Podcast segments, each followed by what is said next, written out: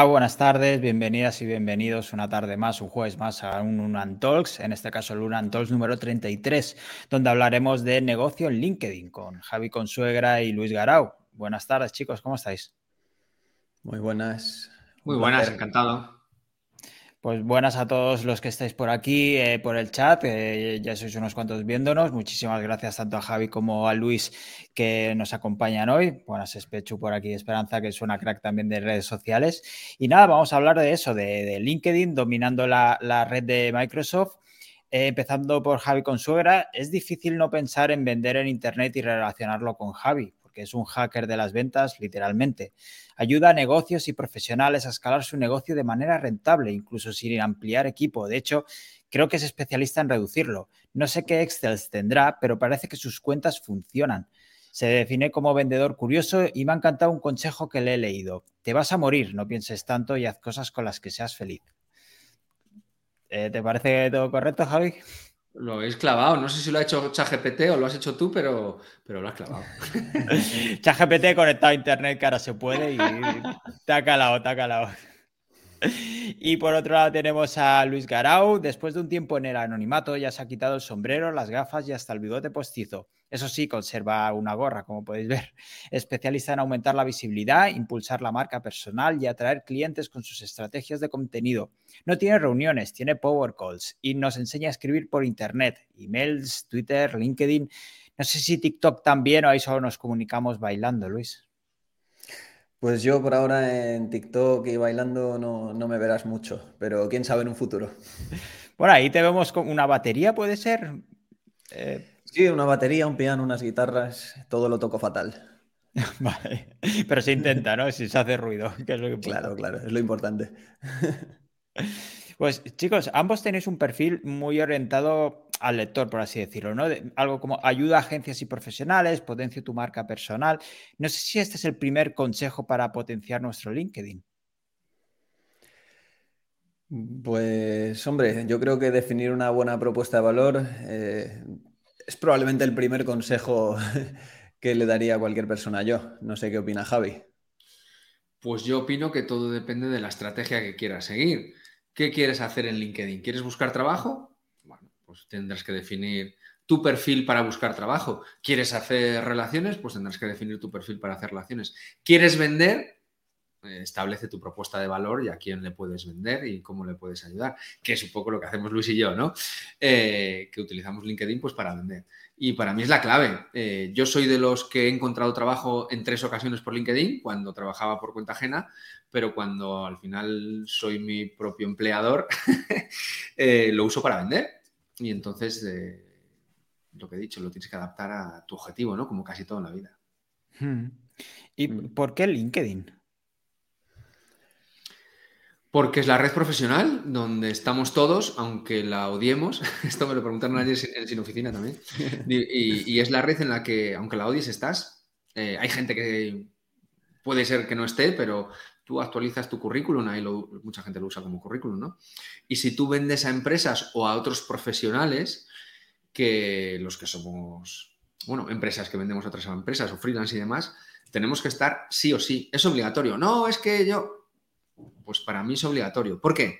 Porque es la red donde se generan conversaciones, relaciones y se hacen negocios. No hay, no, hay la más mínima duda al respecto. Hmm. Pero sirve para todo tipo de, negocios. No sé qué opinas, Luis. Todo el mundo tiene que estar en LinkedIn. Pues mira, esto es una pregunta que yo mismo me hago a veces, eh, porque me la hace la gente y, yo le doy vueltas, eh, créeme que le doy vueltas, y siempre llego a la misma conclusión, que es yo diría que sí, pero evidentemente no he probado todos los negocios del mundo. En esto Javi tendrá más experiencia, pero yo siempre pienso que sí, que, si tú haces una buena estrategia, al final es, eh, estamos todos ahí. Evidentemente, si vendes productos eh, o haces B2C, pues es diferente, es un poco más complicado seguramente. Pero, oye, nunca le diría a alguien no lo hagas porque es que LinkedIn te sorprende. Claro, al final, pues, pues como todo, también lo que decía al principio, es buscar dónde está tu cliente, ¿no? En esa estrategia que, tú quieras seguir. Si tu cliente está en LinkedIn mm, y es receptivo, le puedes vender relojes, le puedes vender coches. ¡Ey, me he ido! Sí, ya estás. Ah, estoy, estoy. Eh, es que no sé por qué se me tuve un apagón.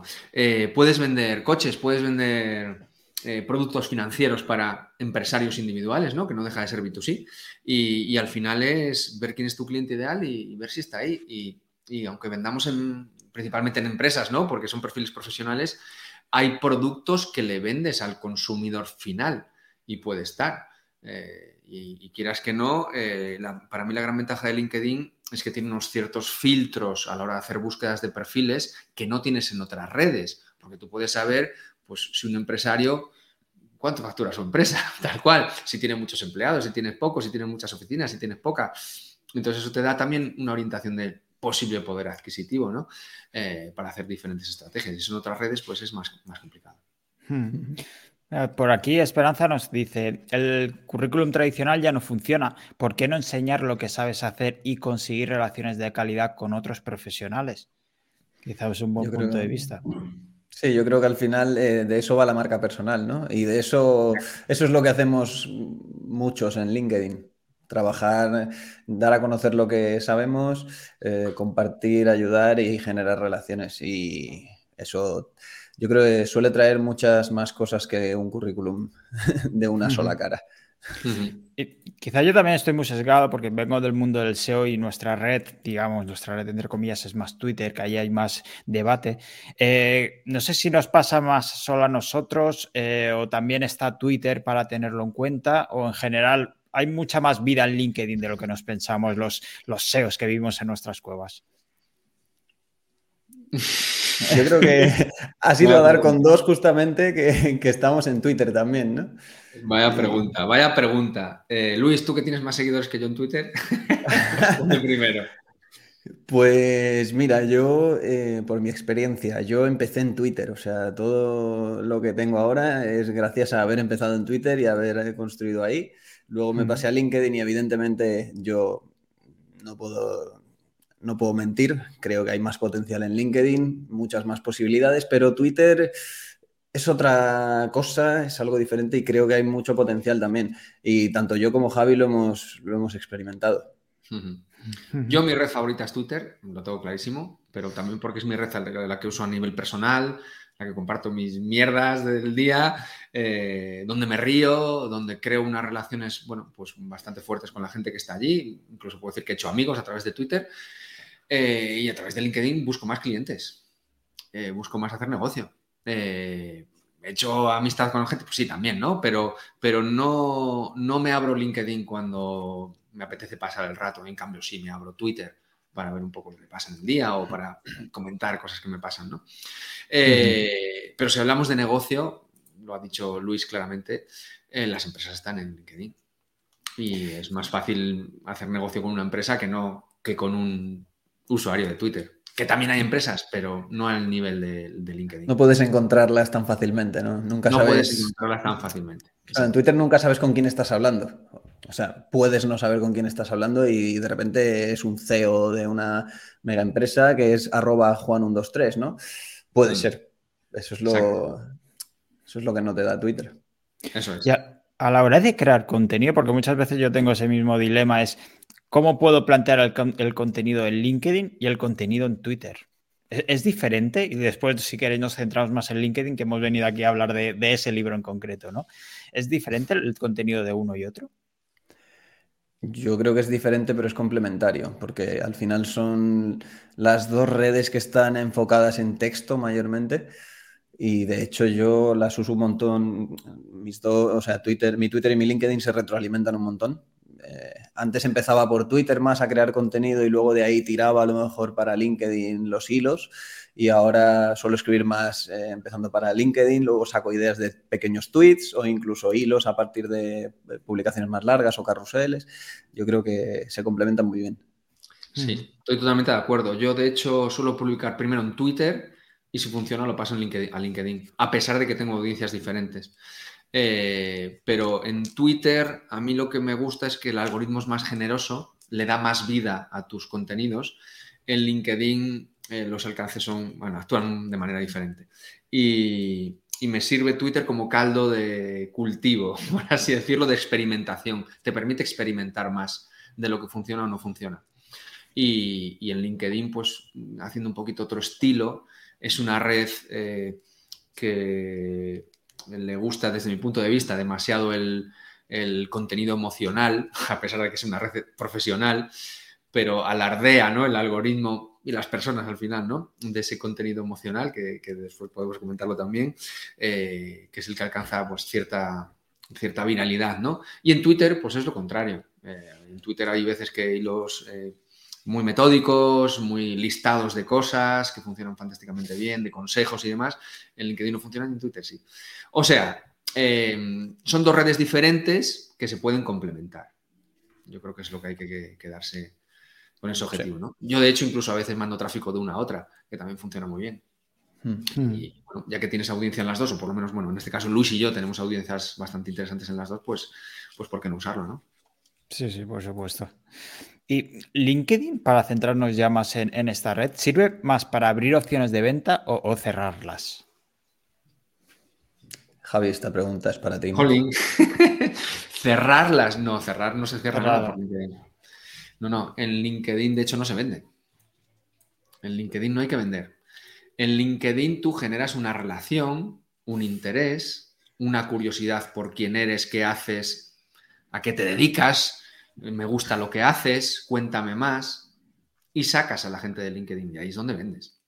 LinkedIn es una red que es muy generosa eh, para generarte un posicionamiento. ¿Qué es esto del posicionamiento? No, no, no eh, deseo, eh, pero sí que es un posicionamiento en cuanto a tu marca.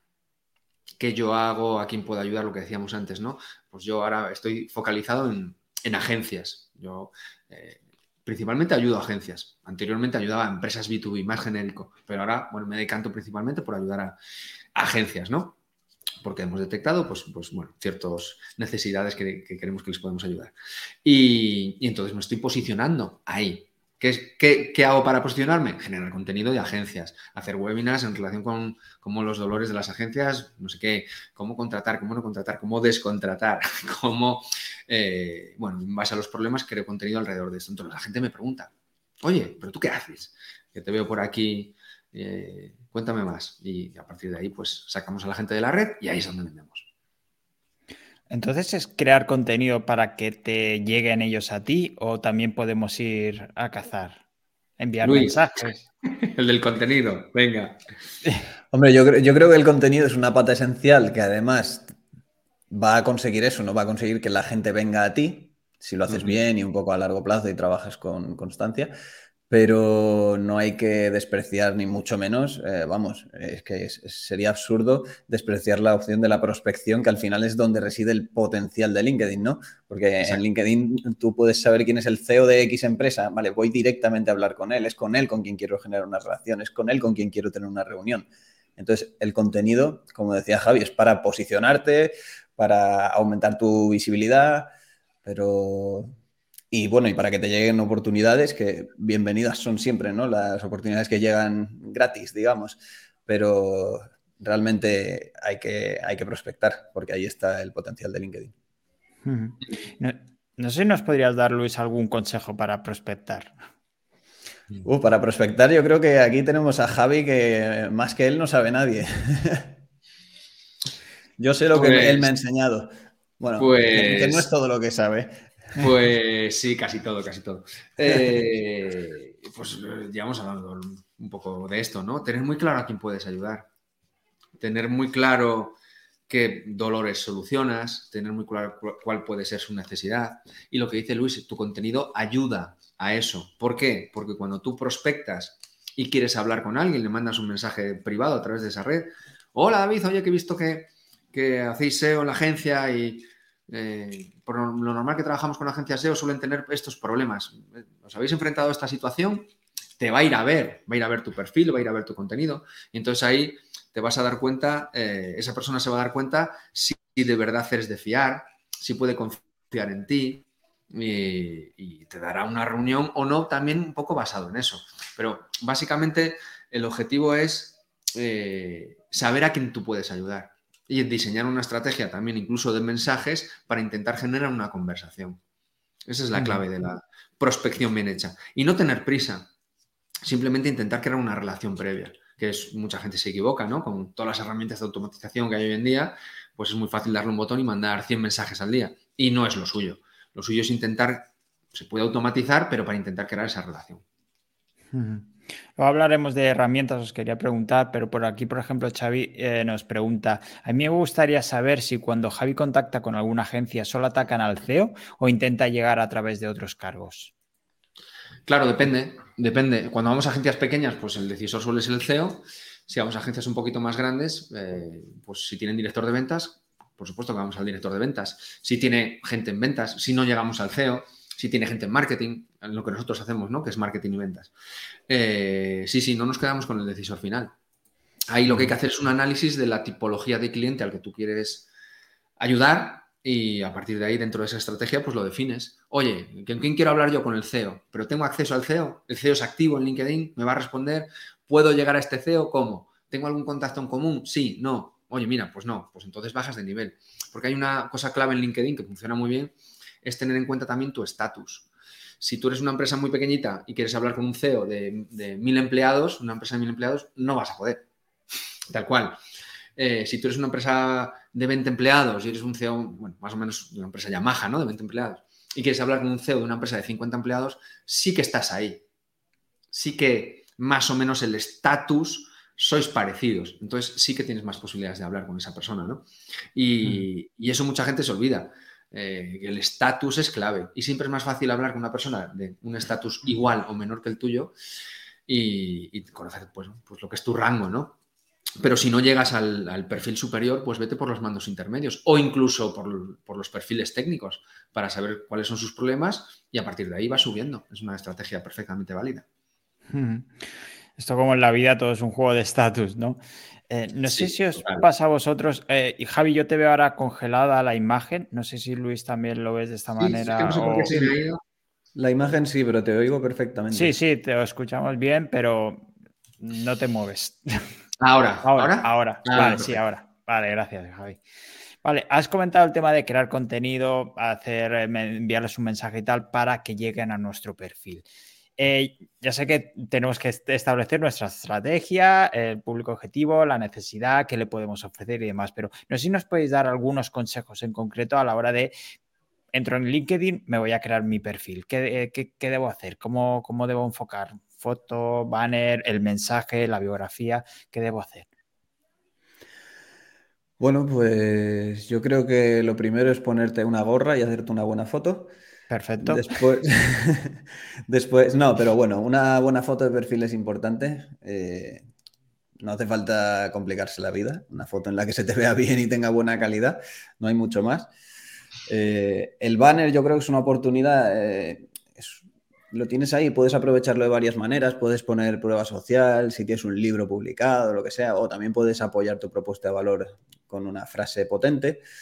Eh, o invitar a que te sigan o lo que sea. Luego, pues la descripción que es a tope propuesta de valor eh, y también si puedes, pues un poco de autoridad, ¿no? Yo tengo, pues, oye, eh, más de 50 millones de impresiones generadas con mis contenidos. ¿Por qué? Porque a mí, por lo que hago, me interesa eso, ¿no? Pero Javi podría poner, que no sé si lo tiene, pues más de no sé cuántas empresas ayudadas a multiplicar sus ventas. Ese tipo de cosas.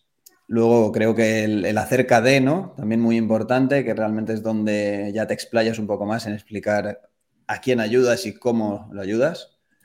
Hmm. Luego el apartado de destacados, que cuando tienes el modo creador activado es muy interesante, donde, bueno, ahí no sé, ahora no, recuerdo bien qué, opinaba Javi sobre esto. Yo tengo mi newsletter, de la de LinkedIn, y luego tengo eh, un enlace a un lead magnet. ¿Qué opinas eso? Yo lo tengo igual. Tengo mi newsletter de LinkedIn que estoy ahí, bueno, medio de amor-odio la newsletter de LinkedIn, porque, claro, los datos no son tuyos, son de LinkedIn, y entonces tengo ahí medio amor-odio, ¿no? Eh, pero bueno, tengo mucha audiencia en la newsletter y pues, no la vas a tirar. Pero bueno, ahí haciendo pruebas, como, como hay que ir haciendo ¿no? en las redes.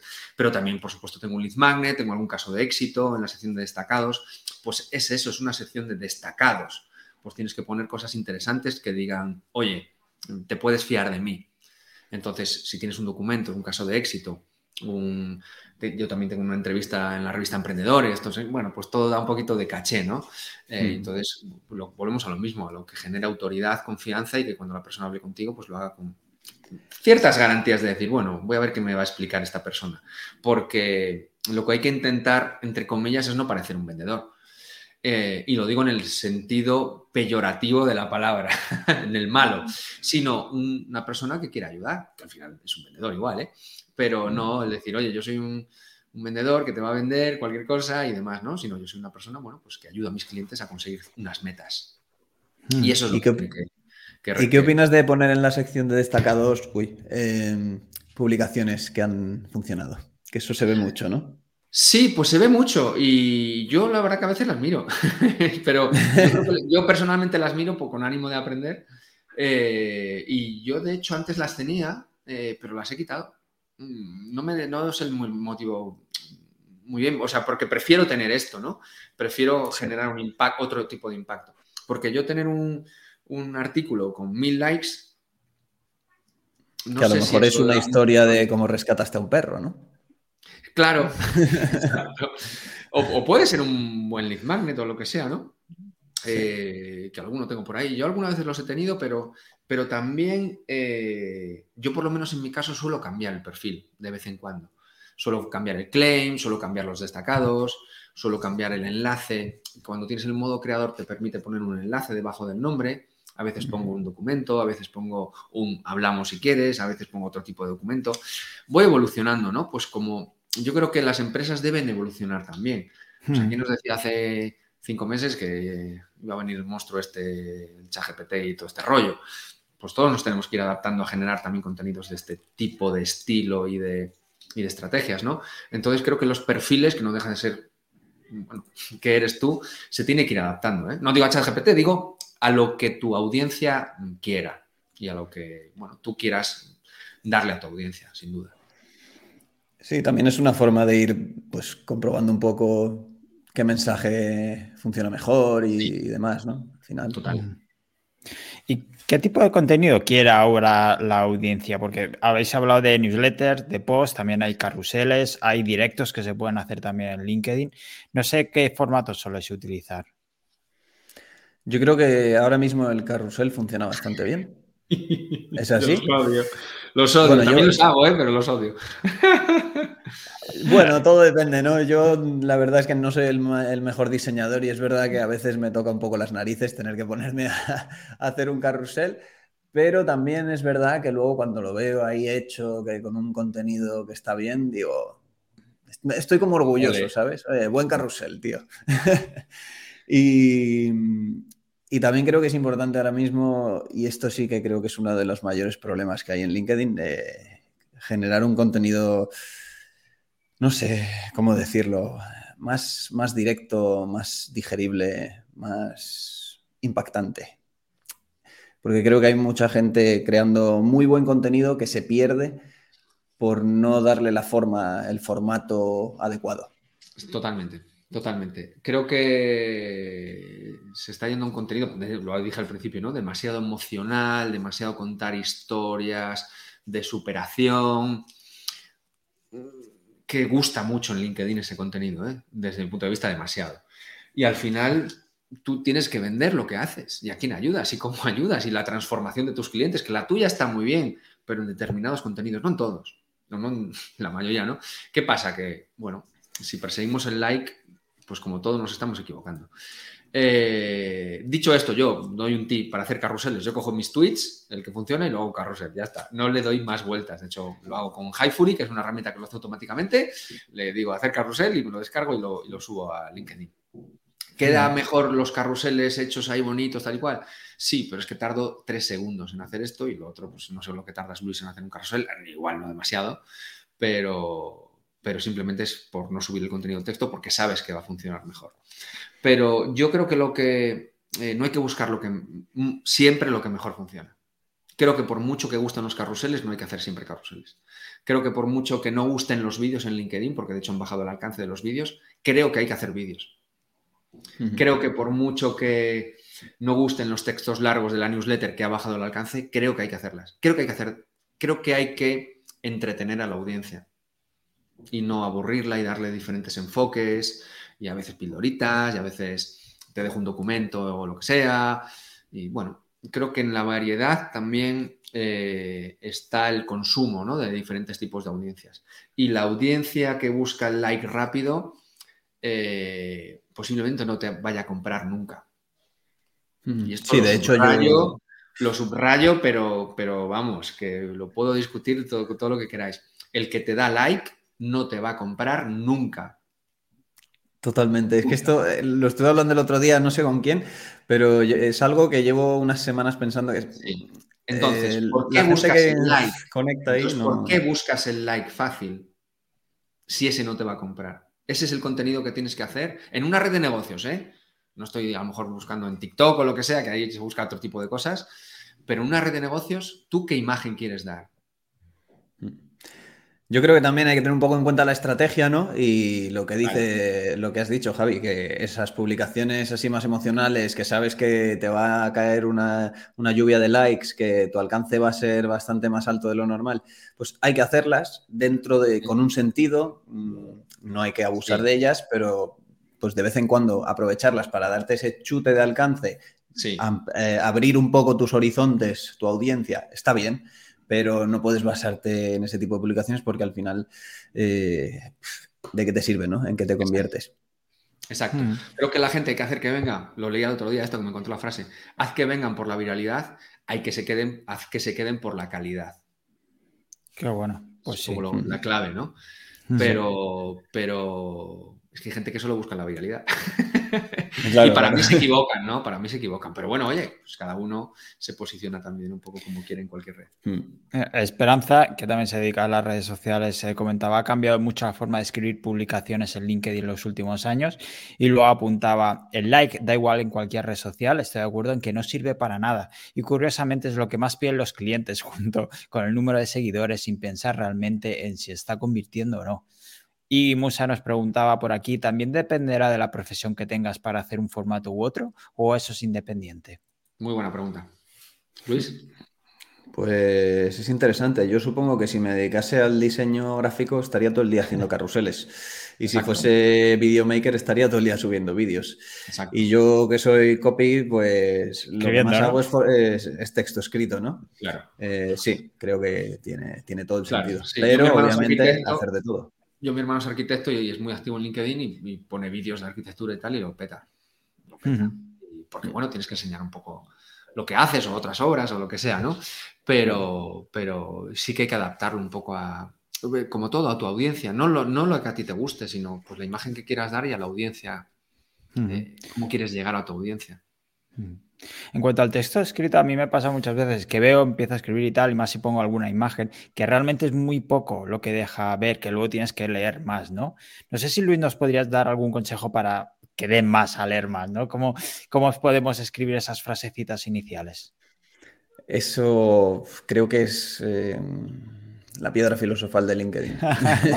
es lo de escribir buenos ganchos en las publicaciones y creo que todavía no se le presta toda la atención que debería. Mucha gente sí y cada vez, y cada vez lo veo más, ¿no? La gente está como tomando conciencia de, tío, si quiero que me lean, tengo que currármelo, no vale con cualquier cosa. Antes se veía mucho, ¿no? Lo de poner como un título a tu publicación, en letras mayúsculas, entre dos emojis, titular la publicación. Yo mismo lo, lo hacía hace unos años cuando estuve en LinkedIn por primera vez, pero, pero eso, eso no funciona, porque aquí lo que necesitamos es generar curiosidad, parar a la gente, hacer que dejen de, hacer scroll y, y dejarles con ganas de saber más, ¿no? De, oye, vale, ¿qué me vas a contar? Entonces, en ese gancho, que depende un poco, ¿no? En el teléfono tienes una línea solo, un, mm. bueno, es una línea, no sé cuántos caracteres, y en el ordenador te da un poquito más. Depende de cuántas palabras uses, pues tienes unas tres líneas. Pero ahí lo que tienes que hacer es eh, dejar con ganas de, seguir leyendo. Y, se puede hacer de muchas maneras, que tampoco me puedo poner aquí a profundizar en todas ellas, pero lo más fácil y lo más obvio es eh, hablar de un dolor que tenga tu cliente, ¿no? O la gente que quieres que te lea. Ah, señala un dolor o, digamos, como suelta una advertencia, por ejemplo, sobre, eh, relacionada con ese dolor y luego, oye, di que la solución está debajo, ¿no? Pero no lo digas, no hace falta decirlo directamente, o sí, eh, puedes decir, eh, aquí te cuento cómo, ¿no? Pongamos, decir el dolor y aquí te cuento cómo solucionarlo. Pues es una forma sencilla, pero no siempre hace falta ser tan directo. la clave está en eso, en generar curiosidad, porque sigan leyendo. Total. Muy buen consejo, la verdad. En cuanto a hacerse viral, a conseguir visibilidad dentro de la red, eh, el otro día buscando por, internet y tal, encontré el Social Selling Index, SSI. ¿Qué opináis sobre esta métrica y su impacto real? Es una auténtica basura, no sirve absolutamente para nada. Debería morir el que lo inventó. Bueno, morir no, porque no vivir, pero es una, es una tontería de LinkedIn. Sí. No puedo decir más. El, dato que, no lo sepa, dime, dime. No, iba a preguntar porque yo hice la prueba por la herramienta y había suspendido. Digo, esto me lo tengo que Vaya, hombre, pues nada, no vas a vender. ¿Qué va? No tiene nada que ver que sea, o sea, para mí un KPI, un indicador es si sube, ¿qué pasa? Y si baja, ¿qué pasa? Y el Social Selling Index, si sube, no pasa nada, y si baja, no pasa nada. No te da más mm. alcance, no te da mejores reuniones, no te da más ingresos, no te da menos, nada, no pasa nada. En teoría es un indicador que tiene LinkedIn que se supone para ver si eres más referente o no, pero eso no sirve absolutamente para nada. Tal cual, ¿eh? ¿eh? para mí, ¿cuál es la clave? Que tú tengas tus propios indicadores dentro de esa red que tienen que ir orientados a tu negocio, a lo que tú quieres conseguir en tu negocio, no tienen que ser likes, no tiene que ser aumentar el SSI eh, y no tiene que ser tener un montón de views de tus contenidos tiene que ser, desde mi punto de vista, cuántas reuniones genero si es que eres un B2B y generas reuniones, o cuántas entrevistas consigo si estás buscando trabajo, y a partir de ahí, cuánto me van a pagar en el trabajo o cuántos clientes consigo. Eh, tan sencillo como eso. Para mí es que esos son los KPIs clave. Todo lo demás tiene que ir orientado a mejorar esos indicadores de negocio. Y el SSI, por desgracia, pues es una chuminada que algunos veneran por ahí, de vez en cuando se pone un tuit de, wow, he conseguido el 84 tal, y unos 200.000 likes de la gente dándole enhorabuena, pero pues lo que decía antes, gente que no, no te va a mm. Comprar. Perfecto, para los SEOs que estáis escuchándonos, esto es como el DA de, como métrica. Y por aquí eh, Esperanza nos comentaba, el SSI es el dato del estrés para generar ansiedad. Se supone que da más alcance porque te dice lo optimizado que está el perfil, pero puntos suspensivos. Pero no. Pero nada. Pero nada de nada. Y por aquí Xavier también nos preguntaba, creo que en ventas en LinkedIn es súper importante los mensajes privados que enviamos, incluso más que las publicaciones. ¿Puede ser? Muy buena pregunta, muy buena pregunta.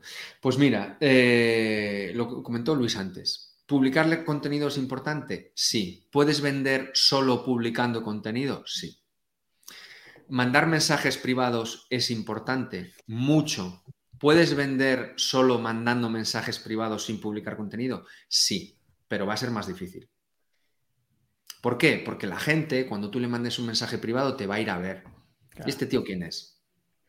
Y si tienes contenido que sea interesante, pues ese contenido va a hablar seguramente de los problemas o de otros clientes o de cómo le ha solucionado esos problemas a, a ese posible nuevo cliente. Entonces te genera autoridad. La clave es que si haces las dos cosas vas a vender mejor y vas a vender más rápido. Y otra cosa que mucha gente no sabe de LinkedIn eh, o que es muy buena en LinkedIn es que tú puedes construir tu red a la velocidad que tú quieras. Tú, por ejemplo, en Twitter, eh, tú sigues a alguien y no te sigue. Y tú puedes seguir a un millón de personas y tener cero followers. En LinkedIn no. En LinkedIn tú cuando te haces amigo de alguien, se convierte en follower y se convierte en alguien dentro de tu red pero tú la construyes a tu imagen. imagínate que, bueno, que haces SEO para e-commerce. Hmm. Yo puedo hacerme contacto de todos los e-commerce de España, de todos los especialistas en SEO de e-commerce de España y crear una red alrededor de eso. Eso en Twitter no puedes. O sea, tú puedes querer hacerlo, pero no tienes por qué ser recíproco. En hmm. LinkedIn tú puedes hacerlo a tu imagen, lo cual eso me parece una maravilla que no tienen otras redes. Por eso lo digo, si tú haces las dos cosas y encima creas tu red, mandas mensajes, creas relaciones y creas buen contenido, es una red imbatible para eso. Y más allá del contenido de los mensajes directos, le escucho mucho el tema de las interacciones, comentarios en pos de otros y demás. ¿Qué importancia hay en esto? Pues yo diría que también tiene bastante importancia, eh, pero como ha dicho Javi, o sea, puede ser secundario si tú envías muchos mensajes privados, ¿no? Pero, eh, pero al final las interacciones sirven, sirven para crear comunidad, ¿no? Sí. Yo creo que ahí estamos hablando más de tema de audiencia, Total. de comunidad. Más que de ventas. Sí, más que de ventas. Porque si tú estás todo el día publicando pero no le comentas a nadie, pues es difícil que la gente al final responda igual a tus, a tus publicaciones. En cambio, si tú eres una persona que, oye, que, se, que está por aquí, está por allá y la gente lo ve por las publicaciones o que le comentas a alguien, esa persona, es probable que la próxima vez que vea una publicación tuya te devuelva ese comentario, ¿sabes? Mm. Y ya empiezas a generar esas mini relaciones que luego se profundiza en, en, los mensajes privados, pero empiezas a crear esas pequeñas relaciones y esa pequeña comunidad eh, y todo empieza en la interacción. Todo depende también, lo que decíamos al principio, del objetivo de negocio que tengas, ¿no? Oye, uh -huh. yo quiero crecer en audiencia y convertirme un poco referente y demás, es bueno que hagas comentarios. ¿Qué pasa? Que a lo mejor si tu cliente no publica, tal cual. Si tú vas a, yo qué sé, CEOs de empresas de construcción, pocos publicarán en LinkedIn, tal cual, ¿eh? Pero sí puedes generar conversaciones en privado o con gente de su equipo, lo que sea, pero no van a publicar. ¿A quién le comentas? No hay para comentar. Pues puedes claro. intentar buscar a otros tipos de referentes que a lo mejor ellos vean dentro de su sector y lo que sea, porque generan un poquito de audiencia. Pero el objetivo es diferente, no es de venta directo, es de, oye, quiero posicionarme un poquito como referente en LinkedIn a esto. ¿no? Es decir, tienes que armarlo tú en base, eh, para mí, eh, depende del punto en el que estés ahora, de dónde partas, de si partes alto o bajo o estás empezando, y, qué tienes que hacer en cada una de esas fases eh, para ir generándote, bueno, pues ese estatus, ¿no? De, de, soy experto en esto. Y quiero que la gente ya llegue un momento que me siga, pues casi por quien soy, ¿no? Hmm. Y hemos comentado el tema de hacer contenido para LinkedIn y reaprovechar de otras redes sociales también. El tema de reaprovechar o contenido, ¿no? reciclar contenido de otras redes también funciona. Hay que, eh, digamos, acomodarlo a la propia red social. No es aquello de me bajo un reel y lo subo en TikTok tal cual, o al revés, ¿no? Esto también es copio el hilo de LinkedIn y del Twitter, perdón, y lo paso a LinkedIn con texto plano, o hay que adaptar un poco la, la escritura. Hombre, todo depende del hilo, ¿no? Si es un hilo muy ordenadito, a veces lo puedes copiar y pegar. Si, es una lista de cosas, que lo tienes bien estructurado, que cada tweet es una idea, pues al final es copiar y pegar. Exacto. Se puede reaprovechar mucho. O si son tweets que son frases, perfectamente vale para LinkedIn. Eh, y, sí. y, no hay que hacer. LinkedIn te permite, no sé si, 2.000 caracteres, bueno, mucho, ¿no?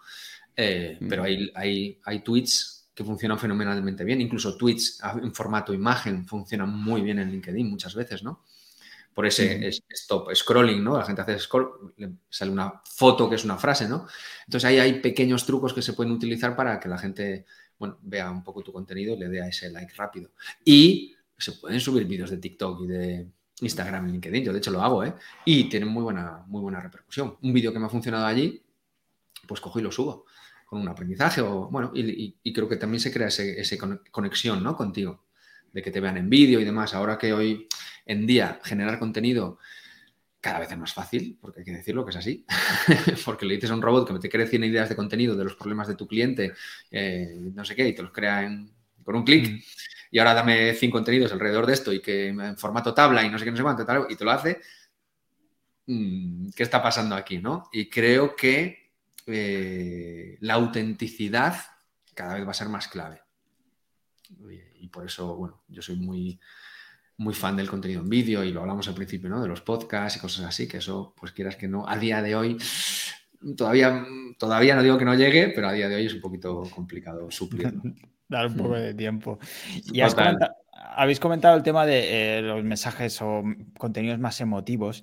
¿Creéis que mmm, también, por ejemplo, porque hace poco también tuvimos eh, que lo más de, ¿no? de, sacó el, algoritmo de Twitter, eh, los boosts, que si el like, si no sé qué. Esto también, ¿sabéis cómo funciona, entre comillas, el algoritmo de LinkedIn en cuanto a los emojis, por ejemplo, las reacciones y potencia más el recomendado o la risa o el amor o los comentarios, incluso el compartir? ¿Sabéis hacia dónde tenemos que ir? Pues la verdad es que no me he empollado el algoritmo de LinkedIn, igual debería, pero tengo entendido que, es importante sobre todo la primera hora, que se, tu post eh, se muestra una pequeña muestra de, tu red y en función de cómo responda esa pequeña muestra se empieza a mostrar a otra gente. Y a partir de ahí, pues supongo que, supongo los comentarios, eh, y yo esto sí que lo he visto en publicaciones mías, ¿no? que cuando la gente comenta mucho suele funcionar mejor que cuando comenta poco. Y los compartidos, que parecen una tontería, yo pensaba, los compartidos en LinkedIn no, total no, no, se le enseñan a nadie. Pero a mí cuando la gente le da a compartir mis publicaciones, noto un, buen empujón en el alcance también.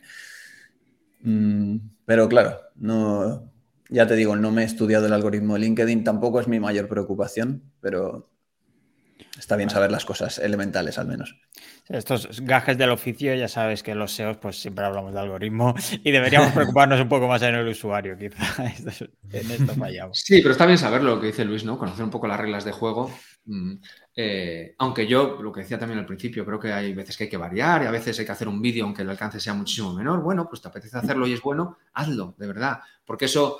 Eh, yo normalmente en mis publicaciones pues tengo, pues no sé, 10.000, 20.000 visualizaciones por ahí. A lo mejor un vídeo lo ven 300 personas, pero son 300 personas que han generado una conexión emocional contigo de manera diferente, porque te han visto, te oyen y tienen una, bueno, una relación contigo desde mi punto de vista diferente. Eh, y sí, lo que más funciona, sin, yo, para mí sin duda, son los comentarios, yo también lo noto en mis posts. Y en los carruseles, creo que la interacción con el carrusel también es importante. Por eso funcionan bien los carruseles de paso 1, paso 2, paso 3, paso 4. Entonces, cada vez que se hace clic, me da la sensación de que es como una especie de like, no sé cómo llamarlo, ¿no? O que le da un mm. puntito el algoritmo para que ese post pues, pues se mantenga, ¿no? Por eso la gente pues abusa un poquito de los carruseles, ¿no? Mm. Sí, yo, ¿sabes lo que he notado, Javi? tú comentas que los vídeos se enseñan muy poco, pero yo el otro día subí un vídeo de siete minutos y medio o algo así y me funcionó increíblemente bien. Genial. Y, sí, yo lo hice como una prueba, ¿no? Dije siete minutos. O sea, ¿quién en LinkedIn se va a parar a ver un vídeo de siete minutos? Sí, sí, sí. Pues funcionó muy bien. Sí, sí. claro, cosas a veces. Sí. Si, enseñas cosas y es útil para la gente y, desvelas aprendizajes y educas, mm. sí, sí. Es que todo puede funcionar, sí, sí, por supuesto. Por eso hay que probar. Total por aquí parece que quieren, tienen ganas de un poco de salseo porque Imusa nos dice, LinkedIn sirve más para branding que para ventas. ¿Verdadero o falso? Bueno, yo diría que falso. Yo diría que falso. Yo me gano la vida con LinkedIn. Yo me gano la vida con LinkedIn, enseño a mis clientes a vender por LinkedIn. Eh, yo creo que está todo dicho con eso. Sí, sí, sí, se vende, se vende muchísimo muchísimo. Si se hace bien, claro. Muchísimo. Mm. ¿Pero por qué? Porque si generas buenas relaciones con tus clientes, generas confianza y sabes cómo sacar a la gente de la red para, para tener esas reuniones con un cierto interés en lo que tú haces o cómo les puedes ayudar, el ciclo de ventas se acorta una barbaridad. Porque es muy directo. No tengo que ir a una feria, no tengo que montar webinars ahí súper difíciles, hacer publicidad, hacer funnels complicados. Es que te tengo ahí para pedirte una reunión. La clave está en saber hacer buenos mensajes, claro. En cómo hacer esa estrategia, ¿no? Para conseguir reuniones. Y después, pues, si tienes alguna herramienta que te ayude a mandar mensajitos, pues mucho mejor. Pero, pero, ventas 100%. Branding, pues lo que decimos del contenido, ¿no? Todo ayuda. Todo ayuda. Pero para mí no es lo principal creo que muchas empresas focalizan, ¿no? En, bueno, empresas un poquito grandes, por así decirlo, en, trabajar mucho su página de empresa y cosas así. Y se equivocan mil por mil. La página de empresa está bien, pero más orientada a, seguidores, empleados, eh, posibles ya clientes, pero ahí son ya clientes, no, no, para nuevos clientes. Y ahí sí que veo branding ¿eh? en las páginas de empresa. Pero a, nivel de perfil personal se genera muchísimo negocio y se bien. Hmm.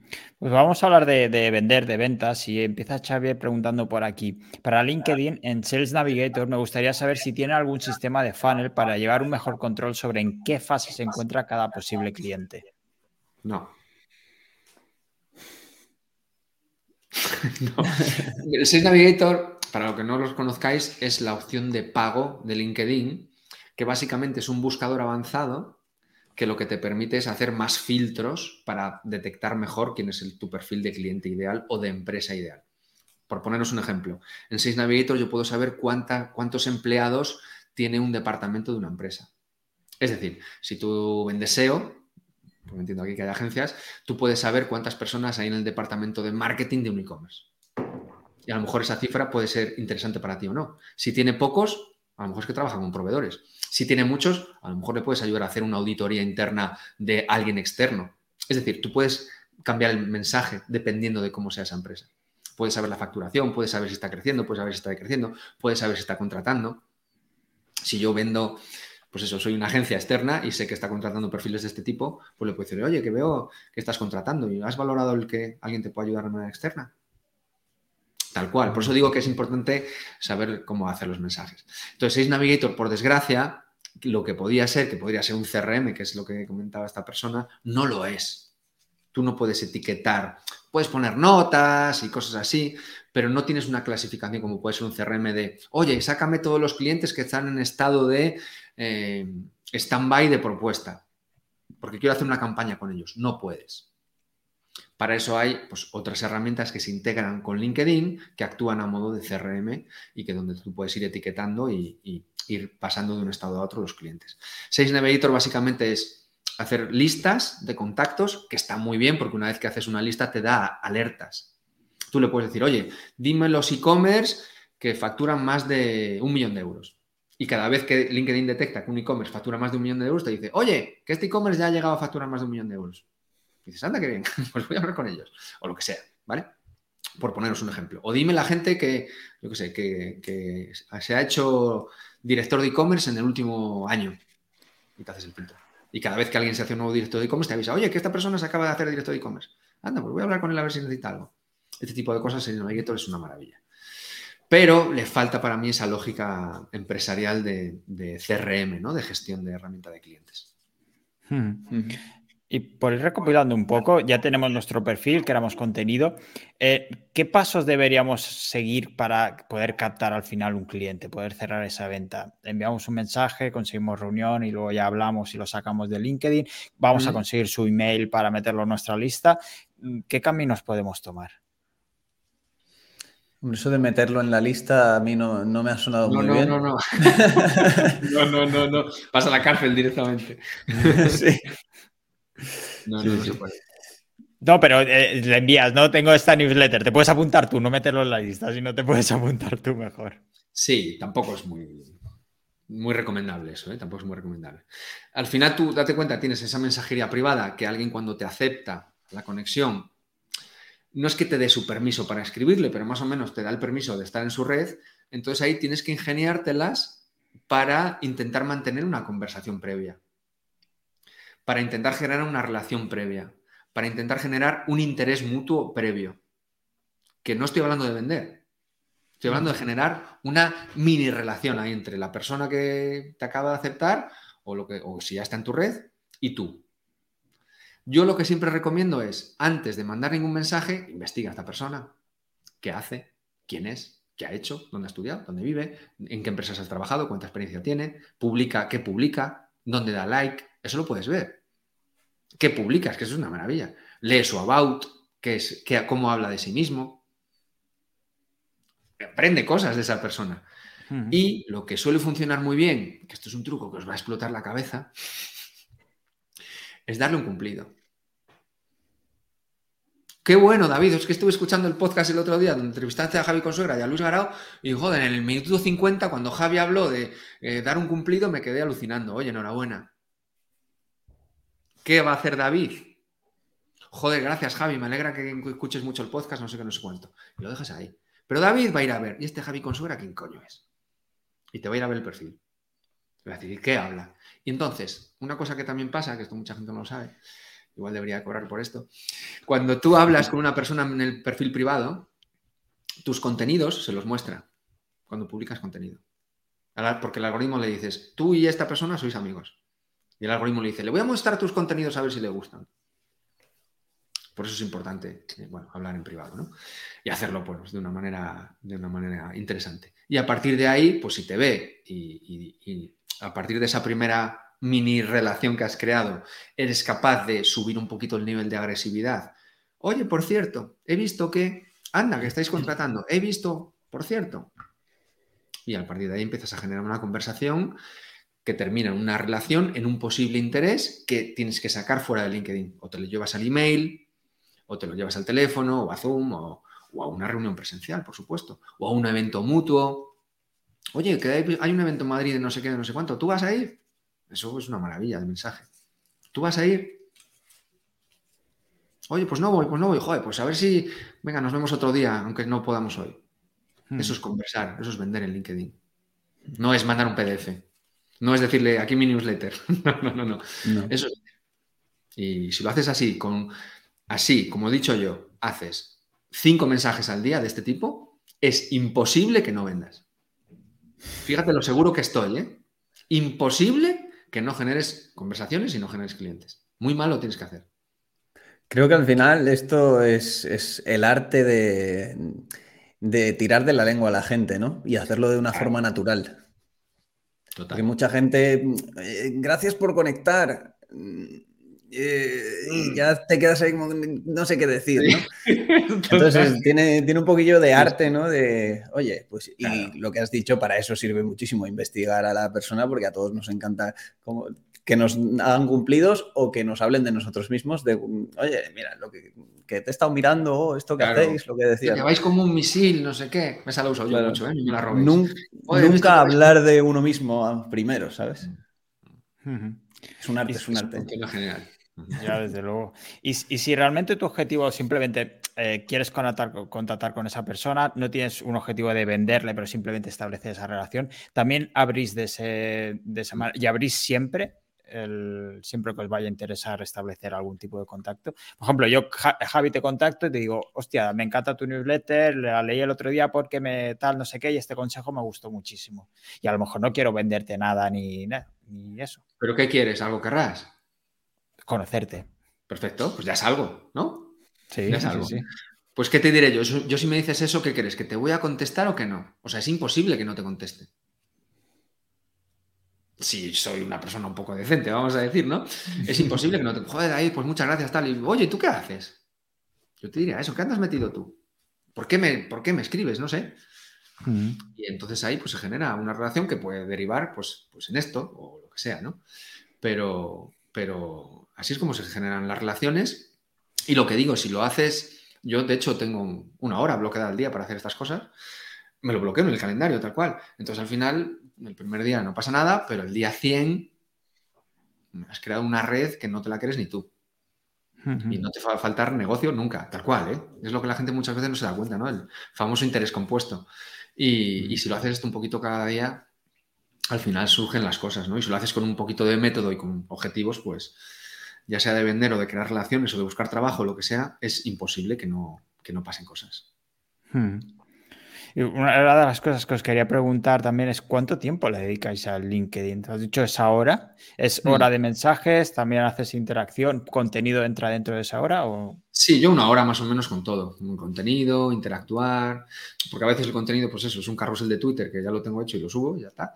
O una encuesta hice hoy por la mañana, pues no sé, tres minutos. De hecho, la hice desde el móvil. Eh, nada, al final, al final, el contenido también a veces lo haces, lo haces muy rápido y sí que intento interactuar pues con, perfiles interesantes, ¿no?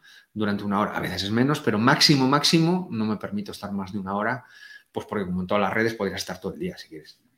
Eso es cierto. Puedes estar ahí todo el día, ¿no? lo que sí que intento es, no leer el muro. No sé, Luis, si tú lo lees mucho, pero yo prácticamente no lo leo nada. Yo también intento evitarlo. Porque, bueno, yo tengo mis creadores de contenidos de referencia, gente a la que me gusta leer, con la que he conectado y me mola. Entonces yo tengo activadas las notificaciones y cuando publican voy a leerles. Pero intento evitar el muro. Yo uso el muro mm, y muchas veces a través del propio buscador, que pongo una palabra clave, como yo qué sé, crear contenido, ¿no? O contenido en LinkedIn y luego filtro pues por primeros contactos y por lo último publicado. Y entonces ahí consumo el contenido que sé que me, que me va a importar, o sea, que me interesa. No voy a estar leyendo contenidos de todo tipo aleatorios, sino aquellos que, oye, contenido en LinkedIn. Y eso es una buena forma de, optimizar el tiempo de, interacción, ¿no? O sea que estoy interactuando con publicaciones en las que me interesa estar en la conversación. Total. Porque es que el muro es que te puedes volver loco. Sí, sí, sí. Mm. ¿Y actualmente qué herramientas utilizáis para apoyar vuestra estrategia en LinkedIn? Yo ahora mismo eh, uso Taplio para programación de contenidos, inspiración y demás. Y, realmente así de forma diaria, nada más. Yo también uso Taplio, yo también la uso. Eh, para inspirarme a veces en contenido, para publicar a veces mi propio contenido también. Tiene ahora un, generador de contenido con ChatGPT, tal y cual, pero lo uso también para inspirarme ¿no? en cosas que veo que funcionan de otros, porque tiene un buscador muy bueno de, otros mm, eh, influencers, vamos a decir, de LinkedIn que publican ellos y puedes filtrar ¿no? por categoría de contenido y, bueno, me sirve mucho para inspirarme y sobre todo en lengua inglesa, ¿no? Porque al final pues es donde mejor funciona y, me inspiro y, bueno, readapto cosas, ¿no? Y eso, eso eh, bueno, sale fenomenal. Eh, después uso alguna herramienta de automatización de mensajes, que ahí uso dos, uso Expande y Galaxy, son mis dos herramientas favoritas. Uso las dos porque eh, cada una me da cosas diferentes. Galaxy me da mucho alcance, te permite mandar muchos mensajes de inicio para generar una audiencia inicialmente, sobre todo si estás empezando. Eh, Galaxy funciona fenomenal porque te permite saltarte ciertos límites de LinkedIn, todo legal, y te permite crecer muy rápido.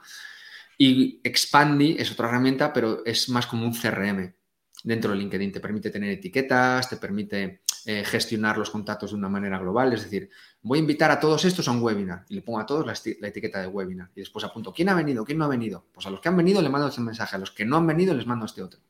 Entonces es una herramienta de gestión ya potente, ¿no? Claro, yo tengo 40.000 seguidores, tengo mucha audiencia y entonces me sirve mucho para ordenar todo lo que hago, ¿no? Igual así me sirve más para a la tira, a la tira y, crecer rápido en el vertical, que yo lo que decía antes, ¿no? Ahora estoy bastante focalizado en tema de, productización de agencias y de escalabilidad de agencias y cosas así. Y, hmm. después he utilizado otra que se llama Shield, que también es muy interesante, Shield Analytics, ah, que es una herramienta de medición que yo creo que tú la usas, Luis, también, ¿no? sí, sí, la utilizo. La usas.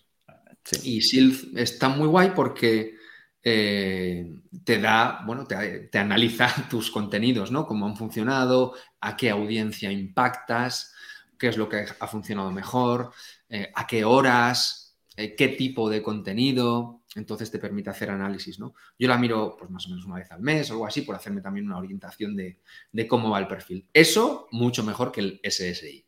Que el SSI. Sí, la verdad, te da mucha más información. Es lo real, ¿no? Es lo real. Y, también me sirve incluso, eh, yo reaprovecho mucho mi contenido, ¿no? Y a lo mejor lo que funcionó el año pasado, tal cual, le cambio el hook y lo vuelvo a poner, tal cual, ¿eh? Y si veo que algo funcionó, lo, lo pongo otra vez ¿Por qué? Porque tengo audiencia nueva que no lo ha visto, tal cual, o la audiencia que ya tengo, pues si lo visto dos veces, pues que lo aprenda dos veces. no, nadie me ha dicho, oye, que esto ya lo pusiste. ¿Qué va? No, no. Y no hace falta esperar un año. ¿eh? Yo a veces lo hago a los tres meses o coges una publicación y la conviertes en, un carrusel, por ejemplo. Sí, total. Es fantástico. O sea, es así. Hay que, hay que reaprovechar el contenido. Sí, Sí, sí. Hmm. La gente no se acuerda. O sea, yo entro en mi Shield y, no me acuerdo de esas publicaciones. Yo, coño, mira lo que publiqué hace tres meses, ¿no? Entonces, si yo no me acuerdo, ¿cómo se van a acordar los otros? Sí, sí, desde luego. Pues ya para ir acabando, dejarme hacer un par de preguntas. Eh, imaginaos que sois el Elon Musk de, de, LinkedIn, que podéis hacer lo que queráis. ¿Qué cambiaríais? O sea, ¿qué, qué nos acaba de convencer y retocaríais actualmente? Pues yo, bueno, lo que dije es Sales Navigator, yo crearía un CRM, de verdad. Crearía un CRM, eh, sí, sí, sin duda. Y, creo que el algoritmo, o sea, yo permitiría eh, silenciar palabras, que esto lo tiene Twitter y LinkedIn no lo tiene, permitiría silenciar cosas y también decir, o sea, qué cosas me gustan a mí. Yo no puedo elegir lo que veo.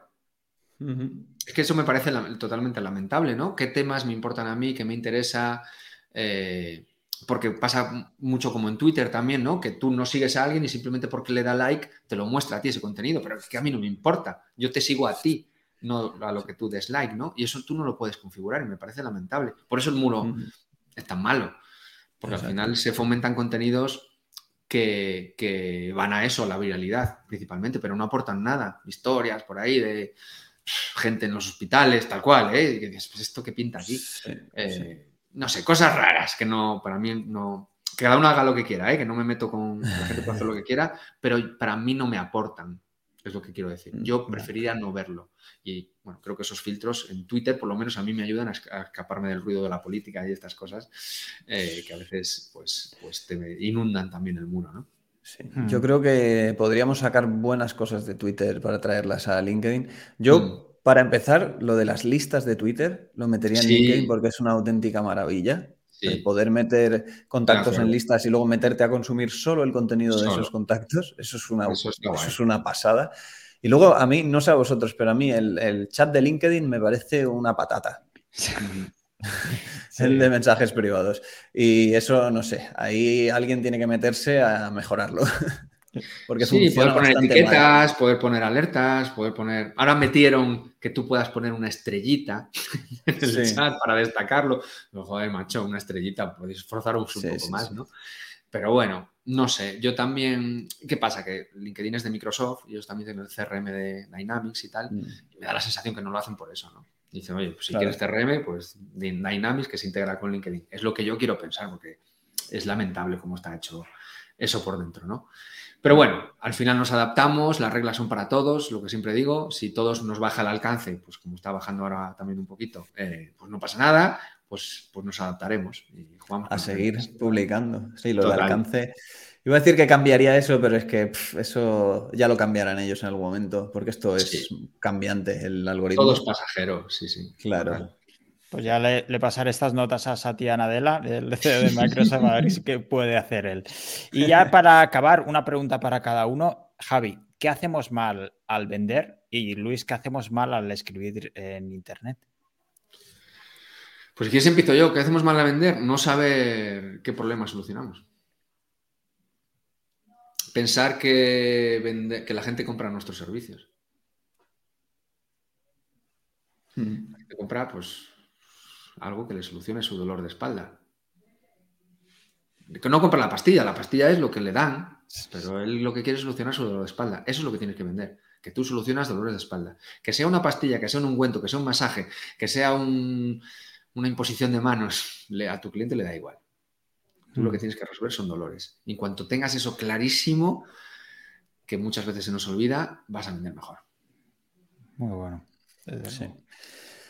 ¿Y qué hacemos mal al escribir? Pues muchas cosas, diría que todas, porque el problema es que lo que aprendimos en el colegio es justo lo contrario de lo que tenemos que hacer en Internet. Entonces la gente pues tiene serios problemas para, para escribir de, forma óptima, ¿no? de forma que capte la atención, de forma que retenga la atención. Entonces, hay que hacer muchos cambios. Eh, hay que escribir frases más cortas, hay que escribir con lenguaje más sencillo, hay que utilizar ganchos, hay que utilizar listas, hay que utilizar bullet points, hay que escribir párrafos más, más cortitos, hay que aligerar el texto, usar el espacio en blanco. Hay muchísimas cosas que se pueden hacer. Recortar todas las palabras que no aporten nada, eh, eliminar adverbios.